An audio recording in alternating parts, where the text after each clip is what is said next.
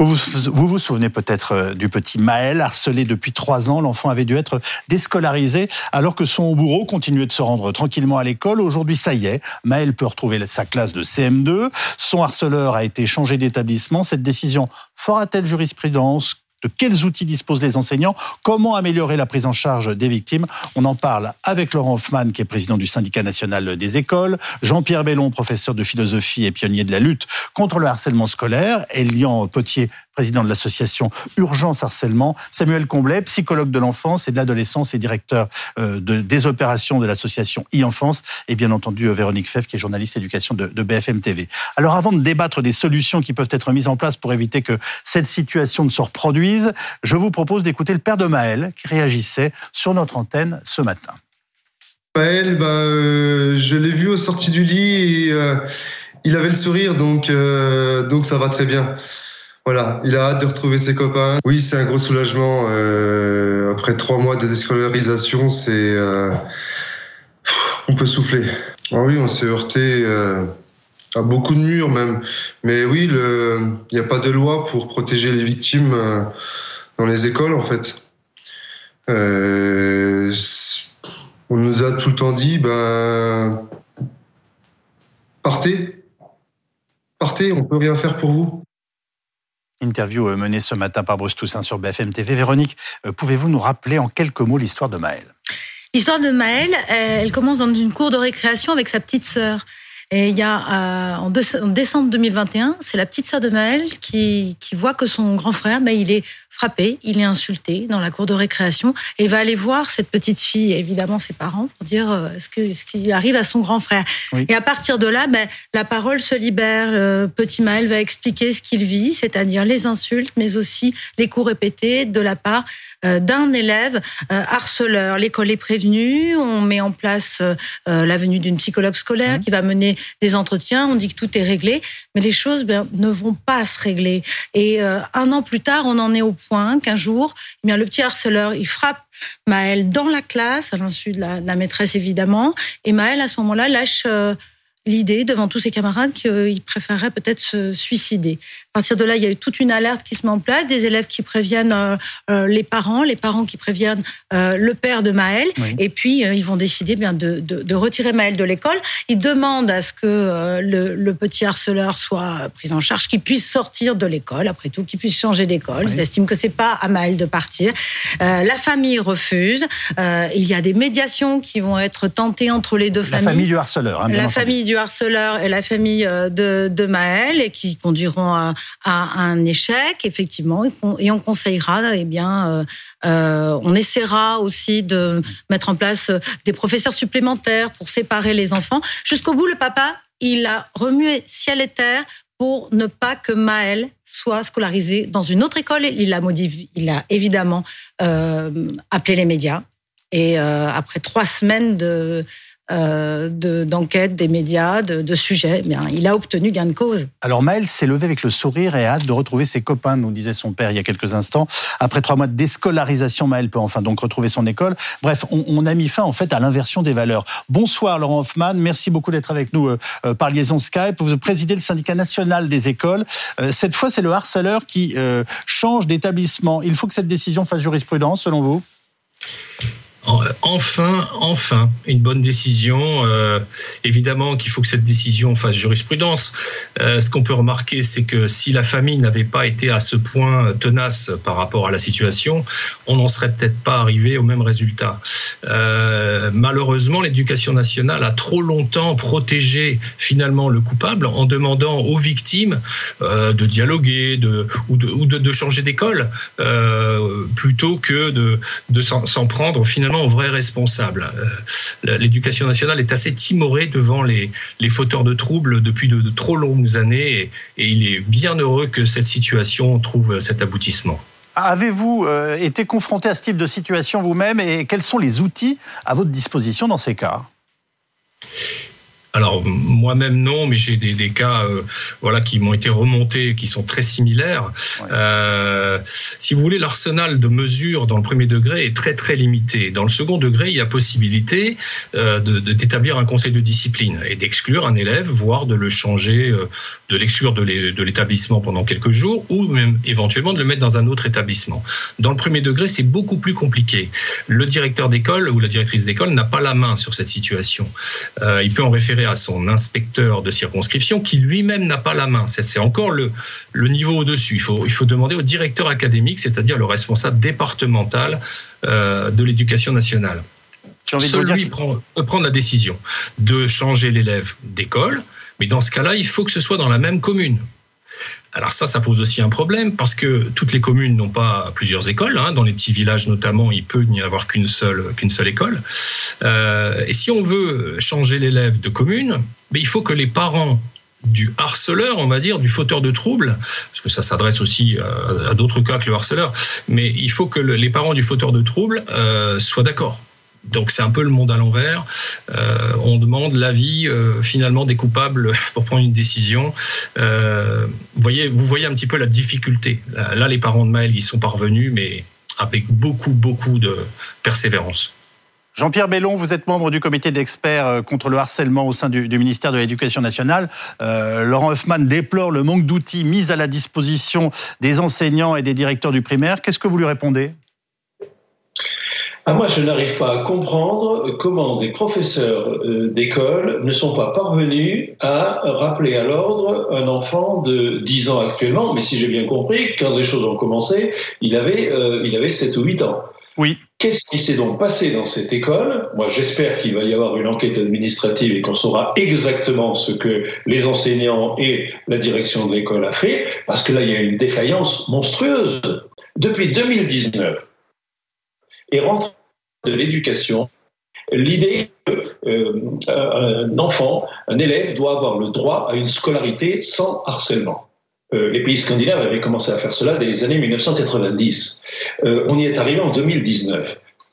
là, il y a une défaillance, mais terrifiante de l'école. Moi, ça fait plus de 20 ans que je travaille sur cette question-là. Quand j'ai commencé à travailler sur le sujet, des situations comme ça, il y en avait plein.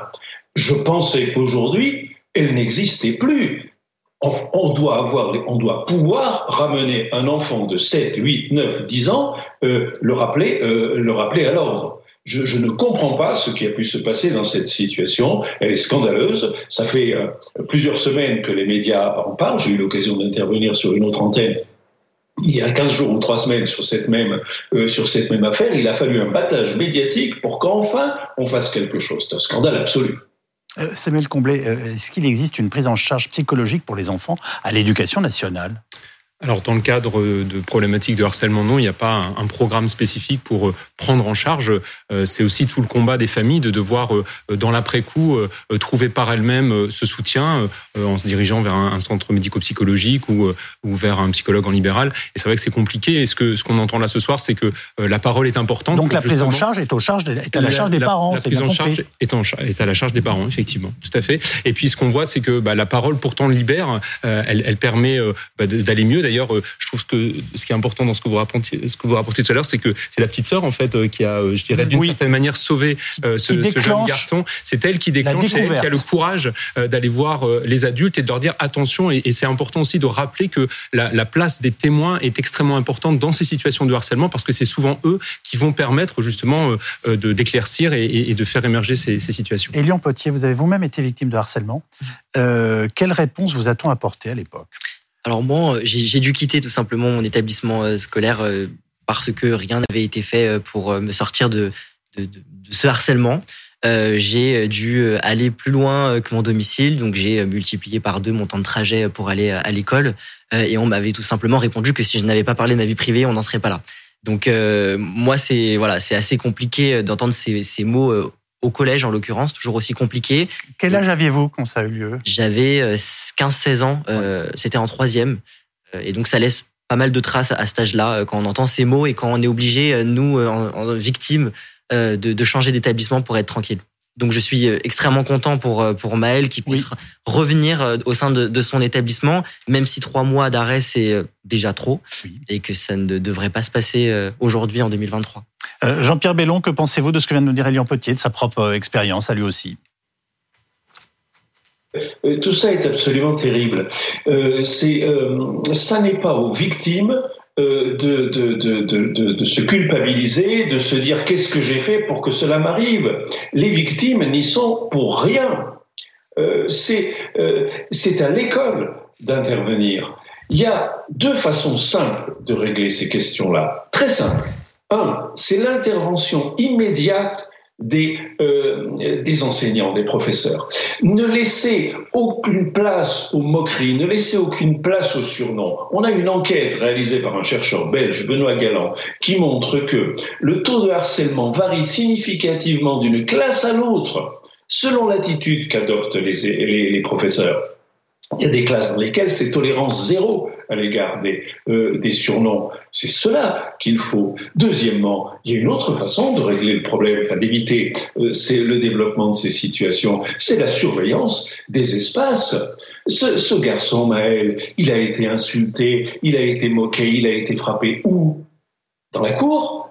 Bien Les sûr. cours de création sont scandaleusement non surveillés on laisse en collège de l'ordre de 200, 300 élèves euh, comme ça euh, dans la cour avec quoi? Deux surveillants qui ne peuvent pas regarder, euh, ne peuvent pas regarder partout. On crée les, les conditions de, euh, de ces euh, de ces phénomènes. Donc l'intervention immédiate des adultes et la surveillance des espaces à risque que sont les euh, les cours de récréation, les couloirs, les transports scolaires aussi. C'est toutes ces, ces choses-là qui peuvent éviter le développement de ces phénomènes. Laurent, euh, Laurent Hoffman, comment réagissez-vous à ce que vient de nous dire euh, à, à l'instant Jean-Pierre Bellon? Ben, je, je, suis un peu embêté euh, parce que euh, Monsieur Bellon euh, laisse entendre que la faute est imputable au personnel d'éducation nationale qui n'ont pas fait leur travail. C'est un peu le discours euh, habituel de l'éducation nationale euh, avec ses, ses, ses, honorables serviteurs, c'est de, de, leur dire bah, vous faites pas le boulot, c'est de votre faute. C'est un peu plus compliqué que ça. Je trouve c'est trop simpliste comme comme réaction. Il y a peut-être eu en effet des défaillances, mais on peut pas généraliser, jeter le discrédit sur une population enseignante dans son ensemble. Euh, les enseignants font ce qu'ils peuvent. Il faut savoir aussi que les élèves, le harcèlement peut commencer très jeune, y compris en maternelle. Quelquefois, des enfants, alors c'est pas toujours euh, de façon consciente, mais en tout cas, ça peut commencer très jeune. On n'a aucun arsenal, aucune mesure puisqu'il n'y a aucune punition possible en maternelle, hein, je le rappelle quand même, euh, il n'y a aucune, aucune possibilité d'intervenir euh, si ce n'est un rappel à l'ordre. Euh, c'est pas aussi simple que le laisse penser Monsieur Belon, euh, c'est que il suffit pas de réprimander un enfant pour qu'il rentre dans le rang, hein, ça se saurait depuis longtemps. il y a des enfants maintenant, à notre époque, qui sont très récalcitrants à l'autorité, et dans ce cas-là, je regrette, mais les enseignants sont démunis. Pour mieux comprendre ce qu'a pu vivre cet enfant, je vous propose d'écouter Maël lui-même. Il nous racontait le calvaire qu'il vivait au quotidien. C'était le 9 février dernier. Ah, je ne peux plus retourner à l'école. Euh, parce que je me suis fait taper, j'ai, je me suis fait, j'ai eu des insultes. Euh, je peux retourner à l'école parce que j'ai peur de celui de l'harceleur, de celui qui m'agresse. Euh, il m'a dit des insultes, il disait que j'étais un, fils de pute, euh, ouais, des trucs comme ça. Et ça, bah, j'ai pas aimé, donc euh, et bah, on était obligé de faire à la à la maison parce que c'était plus possible. Au début, c'était que des insultes et au, tout début, c'était euh, t'es trop petit et tout. Après, ça a commencé avec les insultes, t'es moche, t'es nul, t'es con et et des trucs comme ça. Et après, ça, et après, ça continue avec des coups de plus en plus forts et partout. J'ai reçu beaucoup de coups. Et c'était pas juste des coups comme ça, c'était des, des, coups, en plus c'était c'était fait exprès et ça, et ça, et ça faisait très mal. Tu en as parlé aux, aux adultes de l'école? Non. Pourquoi?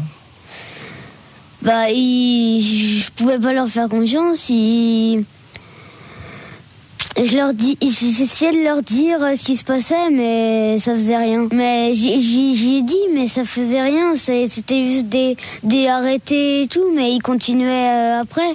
Donc ça servait plus à grand chose à la fin.